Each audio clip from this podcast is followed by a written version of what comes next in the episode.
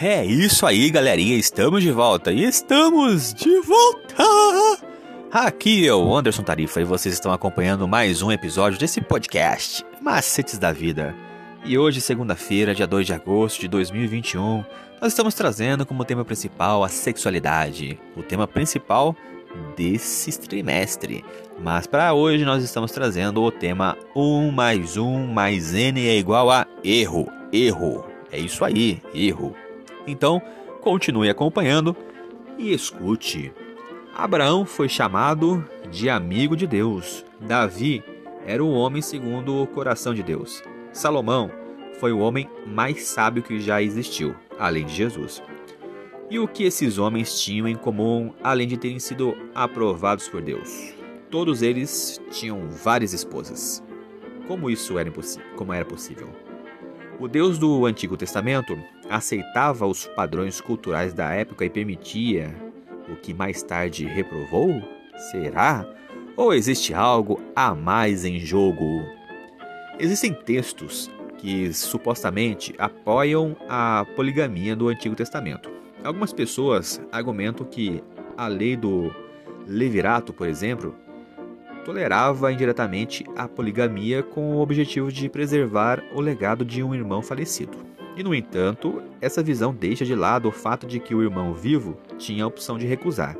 E na Bíblia, na prática, nesses textos, o levirato conduziu as pessoas à poligamia. Outro texto que merece uma análise mais detalhada é Levíticos 18:18, 18, que diz: "E não case com a irmã de sua mulher, de modo que se torne rival dela, nem tenha relações com outra enquanto a sua mulher estiver viva." Algumas pessoas acreditam que esse texto indica que a poligamia era realmente permitido entre os israelitas, mas não no caso de duas irmãs se casarem com o mesmo homem. Ao contrário do entendimento de Levíticos 18, 18, ele sanciona a poligamia. Com exceção do incesto, esse texto é, na verdade, uma proibição da poligamia. E, além disso, trata-se de uma proibição designada como abominação.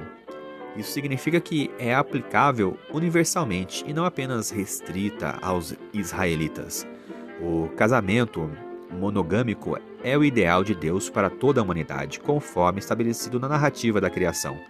O fato de encontrarmos narrativas na Bíblia que ilustram a vida daqueles que viveram de forma contrária aos mandamentos de Deus não é um endosso de nossa desobediência. Na verdade, a compreensão de que pessoas que tiveram o privilégio de desfrutar uma comunhão tão íntima com Deus e ainda falharam em certas áreas de suas vidas deve nos trazer humildade e nos levar a perceber que somos incapazes por nós mesmos de viver em obediência.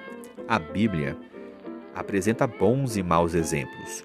Os bons exemplos devem ser seguidos e os maus exemplos devem ser de advertência. Vamos pensar um pouquinho.